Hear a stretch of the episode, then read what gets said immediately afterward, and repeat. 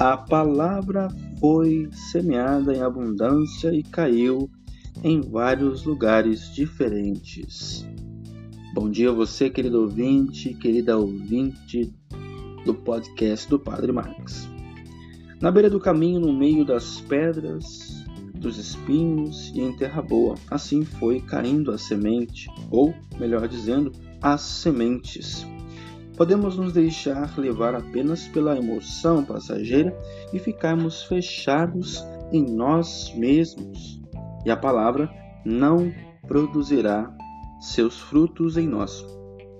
O convite de Jesus é para nossa conversão, tornando-nos um bom terreno que acolhe a semente de Sua palavra e se transforma.